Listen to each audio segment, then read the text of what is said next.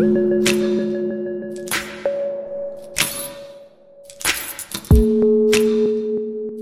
étincelles pour changer le monde.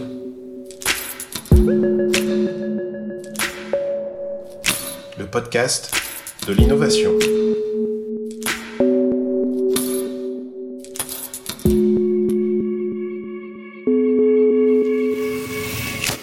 Bienvenue dans ce nouvel épisode des étincelles pour changer le monde. Donc aujourd'hui, on va parler UX design, UX design en français. Avant de rentrer dans le vif du sujet, je veux prévenir les néophytes que cet épisode est un peu technique. Alors, pour vous aider, je vous propose d'aborder ensemble trois notions importantes qui seront discutées et de vous les expliquer brièvement. Alors, tout d'abord, on va parler de design thinking. Le design thinking, c'est une méthode de gestion de l'innovation, voire la méthode de gestion de l'innovation. Vous verrez que c'est difficile de parler d'innovation sans avoir dans le coin de l'image le design thinking. C'est une méthode de co-création, donc qui nécessite une équipe, et qui allie pensée analytique et créative. Donc pour schématiser, on commence par la connaissance profonde des utilisateurs afin d'en extraire des données pertinentes pour créer et imaginer une offre. Et on rendra alors cette offre tangible par le biais de prototypes qui seront testés, donc validés ou invalidés avec les utilisateurs. On parlera en détail de cette méthode dans un prochain épisode parce que cette méthode est vraiment très importante. Ensuite, l'UX, UX. C'est un acronyme anglais hein, qui signifie User Experience. Et donc, un designer UX, c'est un designer qui va utiliser des méthodes pour concevoir un produit ou un service pour contenter l'utilisateur d'un point de vue de l'expérience que cet utilisateur va faire du produit ou du service. En gros, un UX designer va s'intéresser au vécu de l'utilisateur face à l'offre faite et il va essayer de l'optimiser pour qu'il y ait le moins de friction possible entre l'utilisateur et l'offre et l'accession à, l'offre. À noter en particulier qu'on parle principalement d'UX, d'UX pour les produits numériques. Enfin, la dernière notion que je voulais aborder avec vous, c'était UI, ou User Interface, encore un acronyme anglais. Là, on parle de l'interface utilisateur un designer UI sera, lui, spécialisé dans la conception de l'interface entre l'offre et l'utilisateur. UI Design fait partie de UX Design en cela qu'il travaille à donner la meilleure expérience possible à l'utilisateur, mais il s'attache plus particulièrement aux éléments perceptibles. Dans le cas d'un site web, un UI designer sera en charge de dessiner les éléments graphiques, à savoir les boutons, les couleurs, la typographie. Pour donner un autre exemple en forçant le trait, dans le cas où l'offre serait un bol de céréales, UX Designer sera en charge de concevoir les meilleures céréales possibles, et l'UI Designer, lui, sera en charge de designer le meilleur bol et la meilleure cuillère, et donc l'interface entre le produit et l'utilisateur. Voilà trois notions pas faciles à absorber, mais dont, dont on va parler aujourd'hui, et pour ce faire, j'ai invité à mon micro Christophe Pian. Veuillez excuser la qualité du son, et promis, je ferai mieux la prochaine fois. Bonne écoute. Bonjour Christophe Merci de, merci de venir pour, pour parler un peu d'innovation. Et puis, euh, j'aimerais euh, bah, d'abord te laisser te présenter si c'est possible. Mm Ouais, avec plaisir. Bah, du coup, je viens initialement de l'école hôtelière, euh, ce qui est un peu particulier pour euh, quelqu'un qui fait du UX design aujourd'hui. Je voulais à la base me lancer dans l'événementiel et puis en fait, je me suis lancé à la place dans l'entrepreneuriat. J'ai commencé en 2012 à travailler dans une start-up à Genève qui, à l'époque, avait pour mission de devenir, enfin, qui avait l'ambition de devenir le Netflix suisse et qui, du coup, euh, manufacturait des, boîtiers, euh, développait de la technologie et puis négociait des, contrats pour des films et des séries US euh, et françaises pour la diffusion en Suisse. Et puis, au fait, bah, c'est par cette expérience-là, en fait, que m'est venu le goût de de l'UX design parce qu'on avait en fait un, setup qui était un peu particulier, c'est-à-dire que c'était une petite boîte d'une quinzaine d'employés. Et puis en fait, l'équipe était divisée entre business et, IT. Et puis il n'y avait pas vraiment de, de, designer au milieu de ça. Et en fait, c'était assez frustrant comme expérience parce qu'on avait un produit qui marchait pas trop mal d'un point de vue technologique mais qui était assez, euh, assez euh, frustrant. Et on avait souvent de mauvais retours utilisateurs. Et en fait, on était toujours un petit peu en train de copier ce que faisaient euh, les leaders du marché. À l'époque, Swisscom et Netflix, c'était pas trop en Suisse encore, mais on regardait pas mal ce que faisaient euh, ouais, tous, les, tous les opérateurs internationaux. Et puis on était toujours un peu à la traîne. Et puis donc, euh, il m'a manqué en fait le, lien entre business et, tech. Et puis en fait, euh, complètement par hasard, en m'intéressant à des, à des, formations sur les méthodes agiles, notamment Scrum, je suis tombé en fait complètement par hasard sur design thinking. Et puis je me suis dit, ah, mais c'est très cool ce truc parce que c'est exactement le pont qui manquait entre business et, technologie. Et puis ça a l'air quand même d'être. Euh, euh, enfin, j'avais tout à coup découvert complètement par hasard un fil rouge en fait pour euh, générer de, l'innovation, comprendre comment les utilisateurs se comportent et puis à partir de cette compréhension-là, essayer d'imaginer un futur qui soit meilleur pour eux en fait, pour un produit ou un service. Et en fait, à partir de là, je me suis associé avec mon frère euh, on a monté une agence qui avait pour but de, former les gens euh, au design thinking, donc euh, les sensibiliser aux outils et à la méthodologie design thinking pour générer de l'innovation. Et puis au bout de trois ans et demi, en fait, je, il y a toujours un peu d'éducation à faire sur ces sujets-là. c'est pas encore forcément inné pour beaucoup d'entreprises, surtout des PME. Et puis j'ai eu envie en fait de voir comment ces sujets été abordés dans des, structures un peu plus importantes. Et puis du coup maintenant je suis euh, euh, design thinking lead auprès de, de, Crédit Suisse et je m'occupe donc en fait de faire bah, de, toutes les étapes en fait. Nos clients sont des, des départements internes qui viennent nous voir avec des problématiques et qu'on résout avec une méthodologie de, design thinking. Je pense qu'on aura, l'occasion d'aborder ça. Ok, ouais, ouais. Et moi, je t'avais invité en fait pour parler UX design. Et toi, c'est quoi ce qu'on appelle UX design? Alors pour moi, le, bon, c'est lié hein, de toute façon. C'est-à-dire que les gens qui font du design thinking, c'est des designers malins qui ont compris comment euh, avoir l'intérêt d'un patron d'entreprise. Pour moi, c'est ces deux notions, elles sont euh, on essaye de leur trouver des, distinctions, mais c'est finalement très flou. Euh, et du coup, qu'est-ce que le, design thinking ou qu'est-ce que l'UX design? Pour moi, c'est euh, établir une compréhension de tous les points de contact qui existent entre un produit, un service et un utilisateur ou un client potentiel. Mm-hmm. Comprendre à chacun de ces points si la manière dont, l'utilisateur ressent son interaction avec le produit, le service de manière satisfaisante ou frustrante. Et puis, euh, à partir de, cette compréhension-là, euh, de passer par des, itérations, en fait, émettre des idées de comment est-ce qu'on peut améliorer le, ressenti, le vécu du client à chacun de ces points de contact pour qu'en fait, il ait une expérience qui soit digne d'être partagée avec, euh, avec son entourage. Ok. Est-ce que euh, c'est la même chose que de parler d'ergonomie? Parce que est-ce qu'on peut dire qu'un UX designer c'est un ergonomiste? Bah, si c'est la, la, définition de l'ergonomie, c'est de rendre un produit euh, facile à utiliser, qui soit euh, maniable. On parle vraiment de l'aspect fonctionnel d'un objet quand on parle d'ergonomie, c'est ça. Hein? Hmm. Bah, c'est lié, ça fait, ça fait partie, je veux dire, c'est une partie, parce que c'est une discipline qui est très vaste qui se cantonne pas du tout, ça s'appelle design, mais ça fait appel à plein de choses. Ça fait appel à de la, à l'ethnographie, ça fait, pas, ça fait appel à de la psychologie euh, cognitive, euh, de la psychologie comportementale, euh, et puis une, partie de la, de la constitution de produits, qu'ils soient digitaux ou non, à, ce, mot en anglais qui est affordances. Et il n'y a pas de traduction en français à ma connaissance. Une affordance, c'est la propriété tacite d'un objet à accomplir quelque chose. Je te donne un exemple pour que ça devienne un peu plus concret. Euh, un verre d'eau, les, affordances d'un verre d'eau, euh, c'est le fait qu'il puisse notamment contenir du liquide sans qu'il se répande sur une table, parce qu'il est scellé de manière hermétique. Le poids et la taille d'un verre d'eau afford, donc donne la notion à l'utilisateur que je peux me saisir de ce verre et je peux me déplacer avec. Et donc, euh, c'est là que je fais le lien avec l'ergonomie. Il, il, y a, clairement un enjeu d'ergonomie quand on parle de UX design parce que fait appel à ça en fait. C'est-à-dire comment est-ce que je peux, si on parle spécifiquement de produit, comment est-ce que je peux rendre mon produit intuitif et agréable à être. Et donc, ça touche clairement sur ce genre de notion. Et donc, ça, m'amène à une notion un petit peu, c'est on confond souvent UI et UX. Et pour en finir avec cette confusion, est-ce que tu peux expliquer un peu les différences? Parce que là, tu parlais par exemple du verre d'eau. Est-ce que c'est pas un peu l'UI ou c'est, c'est, l'UX Comment c'est, c'est, quoi la différence un petit peu?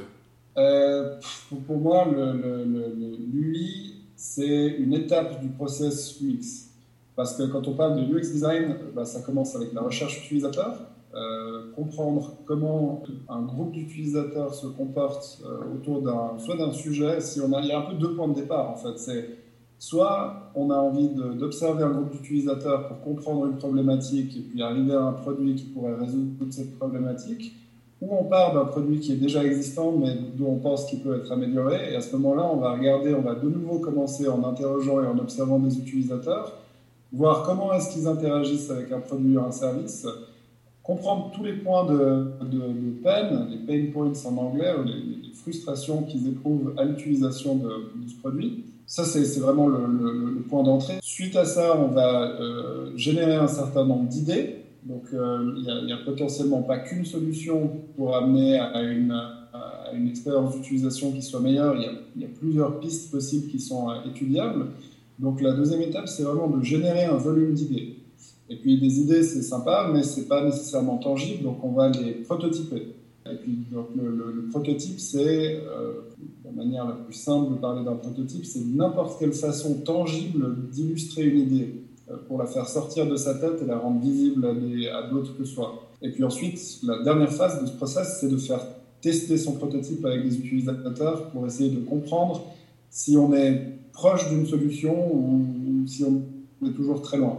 Et puis, c'est les, itérations constantes qui permettent en fait de fermer le fossé entre un problème qu'on a observé et une solution qu'on envisage. Et donc, c'est vraiment le, cycle de ces euh, erreurs et, apprentissages qui nous amène peu à peu euh, à quelque chose qui peut potentiellement être vendu. Alors, le user interface d'un verre d'eau sera a priori assez simple, mais euh, n'importe quel objet avec lequel on interagit a une user interface. On parle d'une souris, d'ordinateur ou d'un tu as un piano derrière toi, il y a une user interface qui est impliquée là-dedans. Et puis donc, si on doit se cantonner aux produits digitaux pour peut-être pas euh, trop euh, s'écarter du sujet, euh, la, partie user interface, c'est vraiment bah, la, la, partie où on rend nos, nos, idées tangibles à travers du prototypage. Et donc souvent, dans, des, dans le digital, on va commencer à créer des écrans pour donner l'illusion en fait d'un produit final. Puis on va, grâce à des, logiciels de dessin vectoriel, créer des, ouais, vraiment une, la, surface de notre produit. Euh, euh, je sais pas, une fausse page web, par exemple, une fausse application. On peut rendre aujourd'hui ce, ce prototype, il n'a pas besoin d'être statique, on peut le rendre interactif. Aujourd'hui, il y a pas mal de logiciels qui existent qui permettent de lier tous ces différentes pages statiques entre elles, puis de donner l'illusion vraiment d'interactivité à un utilisateur. Donc, c'est, je vais définir le, domaine de l'UI, c'est vraiment celui qui va se, celui, qui va s'occuper de, prendre les idées et puis de les traduire euh, de manière visuelle et puis de les rendre interactives. Hmm. Et est-ce qu'il y a une distinction en fait finalement? Parce que quand je t'entends parler en fait l'UX designer j'ai l'impression que c'est l'innovateur qui va de de la compréhension de, du consommateur jusqu'au produit. Est-ce qu'il y a une différence finalement entre un UX designer et un praticien du design thinking? Ou alors est-ce que le, design thinking est un moyen de l'UX designer? Il y, a une, notion de différente là ou pas du tout? Oui, alors, mais comme je te disais avant, la, distinction, elle n'est euh, pas évidente à faire. Euh, aujourd'hui, quand tu parles de design thinking, tu imagines assez souvent des workshops euh, et à tort ou à raison, parce qu'au final, le workshop, c'est un outil dans euh, les. Dans, on va faire une métaphore un peu foireuse, mais le workshop, c'est un outil de la boîte à outils euh, design thinking. et aujourd'hui, je dirais que c'est dans un process UX, comme je te l'ai décrit avant, où tu as une part de recherche utilisateur, une partie d'idéation, nous, la manière où on intègre vraiment le design thinking, c'est plus la, partie vraiment de, génération d'idées euh, en collectif, euh, soit dans une salle avant, soit aujourd'hui euh, à travers des, des, outils digitaux. Et puis c'est vraiment d'utiliser le, le, collectif pour essayer de générer un maximum d'idées. Le, process design thinking, on peut le concevoir dans la, le partage de tout ce qu'on a trouvé pendant la phase de recherche avec un groupe de personnes et ce groupe de personnes va passer un certain nombre de temps à en fait essayer de comprendre la problématique et puis de générer un certain nombre de solutions, puis de faire des prototypes qui seront euh, on va dire, en général, c'est des, des, sessions qui se déroulent en quelques heures ou en quelques journées. Donc on arrive à un niveau de fidélité de, de prototype qui va être basse à moyenne. Donc aujourd'hui, s'il faut vraiment faire une distinction entre design thinking et UX, je la ferai un peu de cette façon-là. Je dirais que le design thinking, c'est peut-être cette étape, on va dire, d'idéation de, collective euh, au process UX. C'est un peu comme ça que je le différencierais, mais c'est pas, pas aussi simple que ça, en réalité. en fait, tout à l'heure, tu parlais de que l'UX design en fait ressemblait plusieurs, euh, plusieurs compétences. Tu parlais euh, notamment euh, bah, j'ai l'impression qu'il faut être un petit peu comportementaliste, anthropologue presque, pour pouvoir avoir, euh, ce, travail d'empathie euh, maximale avec l'utilisateur. Il faut, il, faut, il faut être psychologue à l'origine, il faut, pour être UX designer, quel genre de, formation ou de chemin il faut suivre pour vraiment comprendre et être empathique avec l'utilisateur je dirais que c'est un peu, c'est un peu. Euh, alors, je ne dirais pas qu'il y a besoin de psychologues pour se lancer dans le UX design, mais je dirais que ça. Euh, je donner deux exemples concrets. Euh, en ce qui concerne la, là où la psychologie peut commencer à être intéressante, c'est dans la partie de la recherche et dans la partie du, prototypage. un exemple de recherche, c'est le biais cognitif, c'est-à-dire la gap qui existe entre ce que les gens disent et ce que les gens font. Euh, le cerveau a tendance à euh, distordre la, réalité et à, quand, on quand, on, quand on parle maintenant, mon cerveau euh, restitue ou je restitue quelque chose à l'oral de la manière dont mon cerveau le, perçoit. Et il y a un certain nombre de biais qu'on peut observer dans une, dans une conversation. Pour te donner un exemple, enfin, après, y ça, c'est un premier gap qu'on peut observer. Donc, ça doit être intéressant d'être conscient de ce genre de biais pour euh, prendre avec une pincée de sel les, euh, les, informations qu'on donne, par exemple, dans une, euh, dans une interview utilisateur.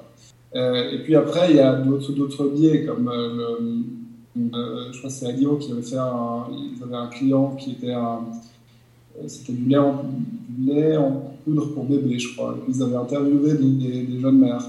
Et puis dans l'interview, ils ont demandé en gros, euh, est-ce que, est que, vous assumez le fait de donner du lait en poudre à votre enfant? Et puis euh, oui, oui, tout à fait, aucun problème avec ça. Et en fait, euh, lorsqu'ils sont venus faire une phase un peu plus ethnographique chez elles, en fait, en regardant dans les placards de la cuisine, ils se sont rendus compte que le lait en poudre était planqué derrière les boîtes de céréales, etc. Euh, donc ça peut être intéressant dans ce sens-là que la psychologie, d'avoir un peu des connaissances de base en psychologie peuvent être intéressantes. Ça peut aider à mieux appréhender certains biais naturels que les gens ont euh, et puis à vraiment avoir à affiner la compréhension d'une problématique. Peut-être une deuxième, un deuxième exemple, c'est pour tout ce qui est... Euh, alors ça, ça peut être utilisé à mauvais escient aussi, évidemment, mais c'est comprendre la manière dont les gens perçoivent leur environnement. si tu as un, un site de e-commerce et puis que tu as euh, à côté d'un produit qui t'intéresse une petite pastille qui dit euh, il n'en reste plus que deux, ça crée chez toi une espèce d'aversion, de, c'est du loss aversion en anglais, qui est concrètement euh, la, peur de, passer à côté. ce que tu sais peut-être pas, c'est qu'en fait, il y a peut-être que le stock de base, c'était deux articles. Mais le fait d'avoir une compréhension de comment l'être humain perçoit son environnement et comment il se comporte peut aider à concevoir des produits. Après, ça peut aussi, euh, comme on disait, avoir des... dans ce sens-là, ouais, je pense que ça peut être un plus, clairement, d'avoir quelques notions. Il n'y a pas, y a pas une, une risque de dérive un petit peu manipulatrice là-dedans? Alors, il y en a clairement, et puis ça, ça existe, c'est même un sujet d'étude, ça s'appelle les dark patterns. Euh, il y aura beaucoup d'anglicisme, je crois, parce que ouais, mais ça, c'est normal. c'est un domaine qui est, qui est quand même vachement plus documenté en anglais qu'en français pour le moment à ma connaissance. En tout cas, puis moi j'ai beaucoup plus de références en anglais qu'en français. Euh, mais ce qu'on appelle des dark patterns. Donc euh, c'est des, décisions prises sciemment euh, par des designers qui favorisent pas l'utilisateur, mais qui favorisent l'entreprise qui mandate en fait le, design. Je trouve ça notamment dans les réseaux sociaux. Aujourd'hui, si tu regardes la manière, c'est assez intéressant, si tu regardes pourquoi est-ce que les gens vont euh, des dizaines, voire peut-être des centaines de fois sur Facebook ou Instagram par jour, c'est parce qu'ils utilisent un, dark pattern, en quelque sorte, qui est le, même mécanisme qu'au casino. Tu as, de la, tu, as de la, tu, as, tu as un système de récompense aléatoire, c'est-à-dire qu'en allant sur Facebook ou Instagram, tu sais qu'à chaque fois que tu rafraîchis la page, tu auras du nouveau contenu, ce qui est ta récompense, et euh, ton appréciation sera aléatoire. Parfois, ça va te réjouir, parfois, ça va euh, bah, te décevoir, mais c'est exactement les mêmes mécanismes qui sont utilisés dans les, casinos. Et on a fait aussi des expériences avec des rats de laboratoire, avec une petite pédale, en fait, où euh, dans un cas, à chaque fois que le rat appuie sur la pédale, il y a une petite récompense qui est distribuée. Et puis, dans une autre expérience, c'est fait de manière aléatoire. Ce qui est observé, en fait, c'est que le rat qui obtient sa récompense de manière aléatoire se met à appuyer comme un fou sur la pédale, et puis du coup l'arrêter, en fait. Donc, du coup, tu as ce genre de, mécanismes qui sont réutilisés aujourd'hui euh, au niveau des réseaux sociaux, qui sont, à mon avis, euh, plus que questionnables. Je suis très étonné qu'aujourd'hui, il y ait pas plus de, gouvernance autour de ça et puis que tu puisses te créer un compte Facebook à n'importe quel âge, parce qu'on sait qu'il y a des dérives. Mais ça, c'est peut-être des exemples un peu extrêmes. Après, ça peut être des choses aussi simples que euh, lorsque tu as une pop-up sur un site, euh, on, va mettre, euh, on va mettre de, manière très proéminente un bouton qui t'incite à t'inscrire. Et puis, on va utiliser de l'opacité pour réduire au maximum la visibilité euh, de la croix qui va te permettre de, fermer la fenêtre. et puis, on essaie clairement d'orienter du coup l'utilisateur à faire des choix qui ne sont pas nécessairement dans son intérêt. Et j'ai l'impression que c'est un métier qui est un peu en voie d'expansion. T'en penses quoi? Ça, ça, grandit un petit peu Il y a une communauté UX tu, de designers comme ça qui, qui grandit Il y a un intérêt pour les, pour les entreprises à embaucher ce genre de profil? C'est en pleine expansion. Ah J'ai l'impression que ça devient vraiment un, sujet dans le sens où à, l'époque, euh, les designers, c'était juste des, euh, comme on dit vulgairement en anglais, des pixel pushers. Aujourd'hui, on voit qu'il y a une vraie valeur ajoutée à leur, travail et puis il y a de plus en plus d'entreprises qui, qui, embauchent des designers, qui les promeuvent à des, postes de responsabilité. Je crois que c'est chez Ford que le, CEO était anciennement un designer parce que euh, avec l'automatisation de la voiture, aujourd'hui, on se rend compte qu'on va en fait avoir un salon roulant plutôt qu'un véhicule et qu'il faut complètement repenser les interactions autour de tout ça. Je crois qu'il y a, c'est déjà des anciennes news, mais euh, IBM a fait un programme massif euh, autour du design. Ils ont engagé des milliers de designers à tour de bras. Et puis on voit que le, ratio de designers pour développeurs est en train de se, de se réduire en fait au fur et à mesure. C'est-à-dire qu'il était de 1 pour 15 à une époque de mémoire, et puis que maintenant on observe, en tout cas dans la Silicon Valley, que ça s'est réduit à 1 pour 4. Puis comme on sait, en Suisse, euh, on aime bien avoir 10 ans de retard surtout, donc euh, je pense que c'est quelque chose qui va plutôt se répandre que se réduire. Peut-être le rôle va avoir tendance à disparaître, parce qu'au final, ce que nous on cherche à faire aussi, c'est à, à, évangéliser un petit peu cette euh, façon de faire, cette façon de penser qui est tournée utilisateur et puis qui part du problème pour arriver à la solution, qui est le contraire absolu de ce que tu apprends dans une business school où on essaye de te faire euh, trouver des solutions le plus rapidement possible sans forcément euh, passer du temps à comprendre le problème. C'est hyper viable, je pense, pour une entreprise de former la plupart de ses employés à réfléchir de cette façon-là. Tu n'as pas nécessairement besoin d'être euh, designer pour être centré utilisateur. Partir de ton, de ton, de ton client, de ton utilisateur et de son problème pour essayer d'y apporter des solutions, pense que c'est quelque chose qui a bien à être diffusé euh, de manière beaucoup plus large, en fait, puis que ça devienne plus un, rôle au sein d'une entreprise, mais plutôt une philosophie, quoi, une pratique. Et donc aujourd'hui, ça veut dire qu'il existe des diplômes du designer, des formations, des certifications? Comment ça se passe? Alors, il y, a vraiment tout. Euh, je ne connais pas très bien le monde de la formation en la matière. Je qu'il y a bah, des, cursus euh, universitaires qui existent. Euh, tu as dans des, s'il faut prendre simplement ici dans, dans, Lausanne, ce qui nous est proche, tu as, tu as qui a une formation en, design d'interaction, ne sont pas nécessairement ultra avant-gardistes sur tout ce qui est problématique du UX à mon avis, mais je sais qu'à l'ERACOM, il y a un programme. Je sais que, enfin, il y a, il y a, pas mal d'écoles aujourd'hui où il y a des cursus qui sont en tout cas touchés sur l'UX design ou carrément spécialisés. Après, il y a plein de, il y a énormément de contenu en ligne, il y a pas mal de bootcamps, il y a pas mal de, formations euh, certifiantes, genre euh, Interaction Design Foundation, qui est ce, projet euh, danois de mémoire qui est soutenu par pas mal de grosses boîtes et dont les, certificats sont reconnus par, je crois, notamment SAP, IBM et autres. Puis ça, ça, prend pas mal d'ampleur. Mmh. Et euh, là, tu, disais donc ça prend de l'ampleur, c'est plutôt un bon signe puisque maintenant ça veut dire qu'on s'intéresse enfin à l'utilisateur. Finalement, j'ai un peu l'impression que c'est un peu ça. Euh, mais euh, là dernièrement, j'ai vu qu'il y avait une méthodologie qui s'appelle le design sprint, par exemple, qui se développe, qui se développe beaucoup. C'est assez intéressant comme, truc, mais je trouve que c'est pas super axé utilisateur de mon point de vue. Euh, et que l'objectif est d'aller de plus en plus vite. Je ne sais pas ce que tu en penses, ce genre de méthodologie pour, créer des produits ou des services. Alors, moi, je, suis, suis, un peu. Euh, je suis pas forcément pour. Euh, je vais te dire pourquoi. Euh, bon, je pense que. Alors, déjà, on va commencer par le positif, puis après, je te dirai peut-être mes réserves le, design sprint, ça, ça reste finalement euh, intéressant dans le sens où c'est, si on parlait avant de design thinking, c'est euh, ce genre d'émulation, on va prendre des équipes multidisciplinaires et puis on va les faire bosser euh, sur une problématique d'entreprise. et puis on va les inciter à aller vite, à pas rester bloqués et puis à fait, trouver tous les, toutes les raisons de ne pas le faire. On va plutôt se forcer à essayer de faire quelque chose et puis à obtenir un résultat en une semaine peu importe euh, ce qu'on en fait après cette semaine ou pas. Euh, donc dans ce sens-là, je trouve que c'est positif parce que ça, ça, change un peu les, manières de, travailler et puis ça, euh, par rapport aussi à certaines idées reçues qu'on a dans les écoles un peu plus traditionnelles de commerce ou de business school ou autres, c'est ok de venir avec quelque chose qui n'est pas parfait. Quand c'est parfait, c'est trop tard souvent.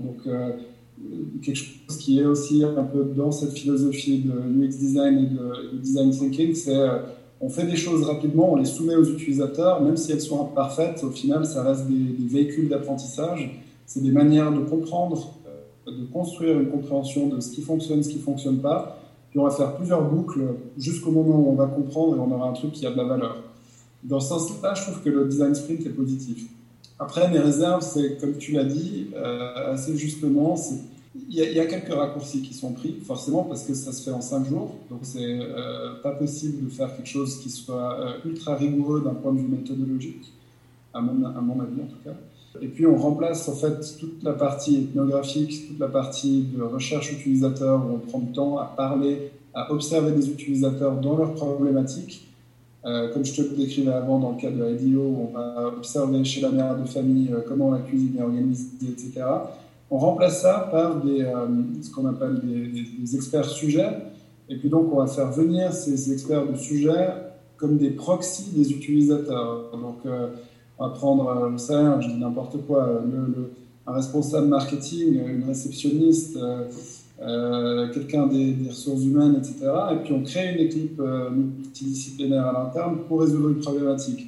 Et puis lorsqu'on sait euh, tout ce que je t'ai mentionné tout à l'heure par rapport au biais cognitif, tu crées déjà un décalage, tu crées un risque de décalage en tout cas. Parce que bah, tu n'as plus le gap entre ce que la personne, l'utilisateur final te raconte et toi en tant que designer tu as toi en tant que designer qui interagit avec des gens qui restituent leur compréhension de la situation telle qu'elle est auprès des utilisateurs. Hmm. Alors après, si tu travailles sur des problématiques internes euh, d'une entreprise, euh, potentiellement les personnes qui se trouvent dans le workshop sont les, utilisateurs de, la solution que tu es en train de, mettre au point. Euh, c'est un autre problème. Mais disons que voilà, ça, peut être, pour moi, c'est un biais et c'est un risque que je vois. Et puis après, je trouve qu'il y a un peu ce côté. Euh, quand euh, tu sais, l'expression, quand euh, le seul outil que tu as, c'est un marteau, c'est tu vois des clous partout.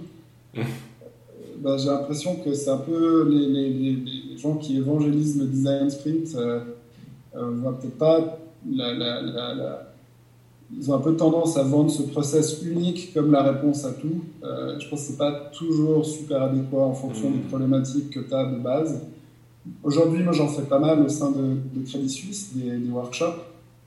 Donc, je vois aussi que euh, c'est pas toujours la panacée d'avoir des, euh, as des gens qui, sont, qui connaissent à fond leur métier, mais ça ne veut pas pour autant dire qu'ils ont une compréhension de comment concevoir des, des produits. Ça reste un métier d'être designer, que ce soit UX, UI, peu importe. Mmh. Euh, et donc, je suis pas forcément convaincu de la valeur d'avoir des, euh, des, des, profils plus analytiques ou plus business essayer de générer des idées en fait. Parce que plus tu es expert d'un métier, euh, plus tu as tendance à développer une vision de tunnel et avoir de la peine à voir en fait d'autres alternatives de solutions.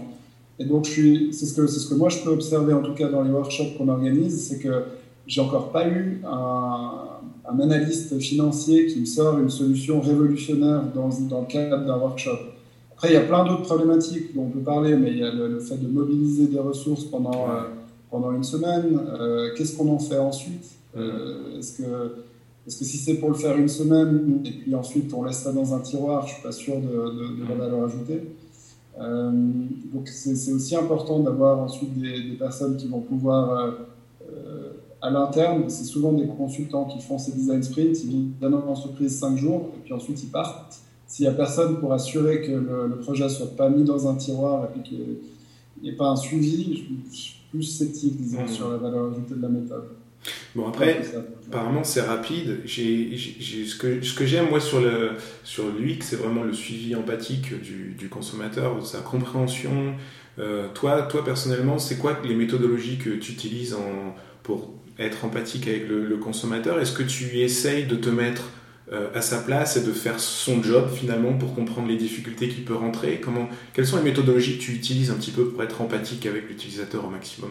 Ouais, il y a pas mal de, méthodes qui existent. Hein. On en a mentionné une ou deux. Donc, euh, déjà de faire ces interviews utilisateurs, c'est pas euh, pas une perquisition. On essaye en général de faire ça dans une conversation avec un format le plus ouvert possible, le plus détendu possible, d'essayer de vraiment de développer une compréhension à travers l'utilisateur de, comment il, de, ce qu'il perçoit, de ce qu'il vit, de quelles sont ses problématiques. Après ça, ça donne une partie, disons, de la, de la, de la réponse. C'est important de, mélanger, je pense, une technique d'interview avec une technique d'observation, donc de peut-être suivre la personne dans l'activité euh, qui est dans ton champ d'études. Pas n'importe quoi, de, la suivre quand elle va au centre commercial faire ses courses et puis de prendre des notes pour voir, bah, euh, il y a peut-être plein de choses qu'elle, elle a intégrées comme faisant partie du quotidien, mais que toi, en tant qu'observateur externe, tu arrives à noter. Et puis après, bah, tu peux aussi euh, toi-même, en fait, te, te, mettre à sa place en, en, en toujours pour reprendre mon exemple du supermarché, tu peux, tu peux toi aller faire euh, ce qu'on appelle un, service safari et puis bah, te mettre dans, dans, les conditions et puis passer par toutes les étapes que, que tes utilisateurs vivent aussi et puis voir comment toi tu perçois ça. Euh, et après, on a en, en, design UX un artefact euh, dont on n'a pas trop trop parlé, qui sont des, personas. Donc mm. en fait, euh, tu, en général, la partie recherche, c'est vraiment du qualitatif, c'est pas du quantitatif. Donc ce que tu vas chercher à faire, c'est à parler à quelques dizaines d'utilisateurs et ensuite d'essayer de trouver en fait des, points communs entre ces utilisateurs, pas au niveau démographique, mais plutôt au niveau comportemental essayer de, voir ce qu'ils ont de commun en termes de, de, problématiques, d'objectifs, de manière de se comporter. Puis ensuite, tu fais une sorte de... Tu crées en fait un représentant fictif de ton groupe d'utilisateurs que tu as interrogé. Et puis tu l'utilises. L'idée, c'est pas de le créer, puis ensuite à nouveau de le laisser dans un tiroir. C'est vraiment de le rendre visible quand tu es dans, une, dans un workshop ou quand tu es dans ton, dans ton bureau. C'est vraiment de le tu peux imaginer imprimer un, poster taille A0 où tu as des gens qui vont vachement plus loin que ça, qui vont carrément reproduire l'appart de leur persona euh, dans un décor. Alors là, on parle de, boîtes qui ont beaucoup, beaucoup de moyens, mais euh, et, l'idée, c'est de ne pas juste que ce soit une phase, mais d'avoir toujours ton représentant fictif de ton groupe d'utilisateurs réels pour lequel tu designs en tête et puis qui te enfin que, que ce devienne un fil en fait, aux décisions que, tu prends. Si tu dessines pour des, euh, pour des, pour des personnes âgées, peut-être qu'elles ont euh, des soucis avec la technologie aujourd'hui. Donc, peu importe le, le, contexte d'études, si tu, si tu commences à te diriger vers des, vers des solutions qui sont lourdement influencées par de la technologie, si ton groupe cible, si, si ta persona n'est pas à l'aise avec la technologie, bah, tu, peux assez facilement te rendre compte que tu fais fausse route. Mais ça devient très facile d'oublier au fait cette partie de recherche si tu ne la rends pas visible. Donc c'est mmh. juste important d'avoir euh, ces, ces, ces, représentations d'utilisateurs dans un coin qui soit visible. Hmm. J'ai l'impression du coup que cette démarche, elle prend du temps. Elle, prend du temps sur surtout des projets, si on parle des projets innovation, par exemple, c'est des projets avec des grosses incertitudes, des retours sur investissement qui, qui sont longs. Est-ce qu'il n'y a pas un risque que ce soit perçu comme un centre de coût par, par un, mandataire? Je ne sais pas ce que tu en penses. Ouais, c'est clair, mais après, je peux te répondre avec une question c'est quoi l'alternative? C'est-à-dire qu'aujourd'hui, il n'y a pas de. J'ai eu deux, trois fois des gens qui m'ont pas dit exactement ça, mais entre les lignes, ça voulait dire on veut une innovation qui soit euh, sans risque. Hmm. Et le fait de, créer quelque chose de nouveau, si l'envie réelle est d'innover, bah, ça suppose de passer par une, une, phase de découverte. Et puis ça passe par le fait de c'est, je crois, Dyson qui a fait 14 000 prototypes quelque chose dans ce genre-là avant d'arriver au modèle qu'il a commercialisé. Euh, c'est Edison, je crois, euh, qui a dit que l'invention de, de l'ampoule, c'était pas euh, qu'il n'avait pas échoué mille fois, mais que le processus de création d'une ampoule avait été un processus de mille étapes. donc c'est quelque part inévitable que ça prenne du temps, et que ce soit coûteux et que ce soit risqué. Parce que autrement, bah, tu restes euh, soit un, comment dire, euh, à nouveau en anglais, smart follower, euh, donc un suiveur rapide et malin, mais tu seras jamais premier et puis tu vas, il y a de bonnes chances que tu sois jamais disrupteur de ton marché, tu vas toujours être un suiveur. Après, l'alternative, c'est, on, m'a dit que c'était risqué, ça, ça me semble inévitable. Que ce soit à long et coûteux, ça peut ne pas l'être. Il y a aujourd'hui des. On parle de, de la même manière qu'on a parlé de Lean Startup, on a parlé de Lean UX. Mhm. Et là, en fait, ça revient à remplacer tes observations par des hypothèses. Donc, tu peux à la limite couper euh, une partie de ta recherche utilisateur et puis créer, plutôt que de créer des, des personas qui sont tirés de ce que tu as pu observer, tu vas créer un proto-persona je vais un peu technique, mais je vais expliquer, c'est assez basique. C'est juste une, hypothèse de ton groupe d'utilisateurs. Euh, et puis ensuite, tu peux créer des hypothèses de problèmes. Et puis, euh, ce que tu vas faire, c'est euh, courir concrètement dans un sens, arriver avec une possible solution à ton problème hypothétique. Puis après, tu peux observer, en fait. Tu peux tester ton hypothèse de solution avec ton hypothèse de problème, et puis à travers ça, en fait, confirmer ta compréhension à la fois du problème et de la solution. Mais disons que c'est toujours, euh, que ce soit ligne ou, euh, on va dire, le processus un peu plus long que j'ai décrit avant, c'est nécessairement ambigu parce qu'on mmh. s'intéresse à une problématique et puis on développe une compréhension de, quelque chose qu'on ne connaît pas. Euh, donc ça, ça, va nécessairement être ambigu et un peu déstabilisant. Mmh. C'est rarement rassurant. Et ça prend combien de temps à peu près, enfin à la louche, hein, ce, genre de, Franchement, ça dépend tellement des, euh, du contexte. Ça peut être, euh, on a dit, hein, design sprint, euh, c'est quelque part aussi une manière ligne de faire. ça, peut, ça peut prendre cinq jours, ça peut prendre des mois, ça peut prendre des années. Ça dépend vraiment de ce que tu es en train d'essayer d'accomplir. Mmh, mmh. Bon, ça risque de pas prendre des années quand même, parce que, à nouveau, comme on a dit, c'est une des philosophies, c'est de tester rapidement pour apprendre. Donc en théorie, lorsque tu as développé ta compréhension de la problématique, euh, soit à travers des hypothèses, soit en ayant interrogé euh, une vingtaine, une trentaine d'utilisateurs par les méthodes qu'on a décrites tout à l'heure, ensuite c'est assez basique, tu, tu, tu, génères des idées et puis tu essaies de les rendre tangibles le plus rapidement possible. Et puis tu vas en fait retourner vers ton groupe d'utilisateurs.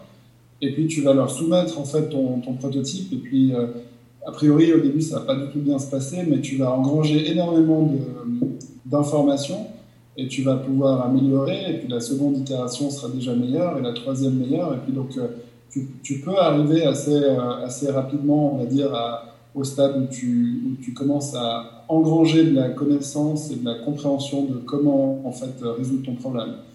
Après, euh, en fait, c'est un peu la, la loi des 80-20, c'est que tu vas plus, plus tu développes la compréhension et plus tu t'approches d'une solution, plus les problématiques deviennent subtiles et peut-être longues aussi à, résoudre. Quoi.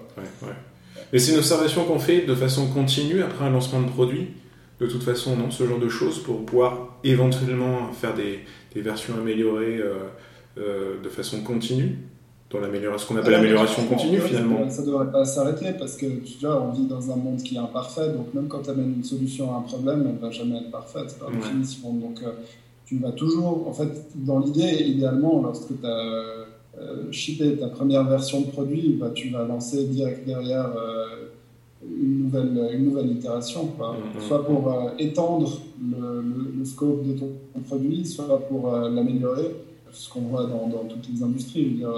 L'iPhone a résolu plein de problèmes, mais il y a 12 autres versions qui ont suivi depuis et qui ont résolu d'autres problèmes plus subtils, mais qui ont à chaque fois été mm. des, incréments, on va dire, de, de l'innovation initiale. Donc c'est clair, ça continue comme process. Et donc, euh, pour finir, j'aimerais savoir, est-ce qu'il y a des, pour toi, il y a des, des, grands UX designers, des gourous ou des, des, des, livres majeurs auxquels se référer pour un peu se, documenter sur ce domaine en particulier ouais. Oui, oui, clairement. Tu aurais des euh, exemples à nous donner comme ça à la volée? Ouais, je vais donner un, pour moi deux exemples. C'est Jared Spool, euh, qui a été qui je crois aujourd'hui est consultant euh, en design. Il a créé l'école euh, qui s'appelle Center Center, qui fait justement aussi une formation UX euh, certifiante assez solide. et puis ils ont un, site qui s'appelle de mémoire UAE où tu as plein, plein, plein, plein de, vidéos. je crois que c'est pas très coûteux le, membership, ça doit être une dizaine de, de, dollars ou quelque chose comme ça de mémoire par mois. Et puis il y a énormément, énormément de contenu hyper intéressant sur, euh, sur le domaine. Et il y a aussi beaucoup, beaucoup de, gens, euh, de, comment dire, d'experts du domaine qui, qui, font des interventions dans ces vidéos. Et mhm. après, pour moi, le livre de référence, euh, je pense, le plus complet, après, ça dépend de ce qu'on veut faire. Est-ce qu'on veut juste avoir une, une, une compréhension basique du domaine parce que ça nous intéresse de manière générale? Je pense que Sprint de Jake Knapp peut, peut être une bonne manière de se mettre le pied à l'étrier et puis de développer juste une compréhension de base de ce que c'est mhm. euh, et de comment ça peut être appliqué concrètement. Chose qui est très cool avec Sprint, c'est que c'est très concret, pas du tout théorique. Et si on veut pousser aller vraiment, vraiment plus loin, il y a un bouquin que je, qui est ma Bible, qui c'est Designing for the Digital Age de Kim Godwin, qui est euh, juste euh, le livre le plus complet que j'ai pu lire sur le sujet. C'est vraiment un pavé. Mais c'est hyper Cool, cool, merci. Et toi, alors, pour parler un petit peu de toi, si tu veux parler un peu de ton actualité, qu'est-ce que tu fais en ce moment? Bah, Là, du coup, comme je te disais avant, maintenant je suis euh, Design Thinking Lead chez, chez Credit Suisse à Zurich. Mm-hmm. Euh, donc, ce qui veut dire concrètement que je, mes clients, ça peut être les clients finaux de la banque, mais pas toujours. Ça peut aussi être, on a pas mal de projets en interne, pour euh, améliorer les. On fait beaucoup de digitalisation de process. Du coup, bah, mon, rôle, c'est d'appliquer un peu toute la méthodologie que je t'ai décrite. C'est d'interroger des utilisateurs, de comprendre leurs problématiques, d'organiser des workshops avec des, experts de, sujet, d'essayer d'élaborer des possibles idées, des pistes de solutions, et puis après de, rendre tout ça tangible par du prototypage digital, de tester ça avec nos utilisateurs. Et puis une grosse partie de ça, c'est j'étais assez euh, surpris en fait de voir à quel point c'était un gros sujet euh, chez Crédit Suisse parce que les banques suisses c'est pas nécessairement les précurseurs euh, pour tout ce qui touche à la tech, mhm. ni pour ce qui touche à l'innovation a priori, mais il y a énormément de, soutien à un niveau très senior dans la banque pour tous ces sujets. Et du coup, une partie de notre mandat dans l'équipe où je me trouve, c'est aussi de diffuser en fait les pratiques de design parce qu'on a énormément de gens qui. On, est quand même une équipe assez restreinte de designers, on n'a clairement pas la possibilité de toucher à tout ce qui sort en fait euh, en termes de produits. Et donc l'idée c'est de sensibiliser des, business analysts, des product owners, des, ingénieurs, des euh, représentants du business à toutes ces méthodologies qu'on a évoquées. Euh, pour, pour, essayer bah, de, faire en sorte que, justement, de, en tant qu'organisation, on soit un peu plus, euh, un peu plus centré utilisateur. Cool. Donc ça, c'est au niveau, niveau, professionnel. Et puis, euh, euh, que te dire d'autre J'ai profité du confinement pour, pour me mettre à la guitare électrique, et puis j'ai un peu pitié de mes voisins. Génial. Eh ben, merci Christophe. Ouais, bah, écoute, avec plaisir. Un grand merci Christophe pour ton temps et ta générosité. C'était vraiment super de connaître un petit peu plus euh, l'UX euh, pour ce, pour ce podcast. Toutes mes excuses aux auditeurs pour le son.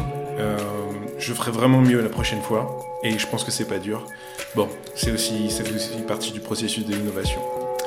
Merci à tous et à bientôt.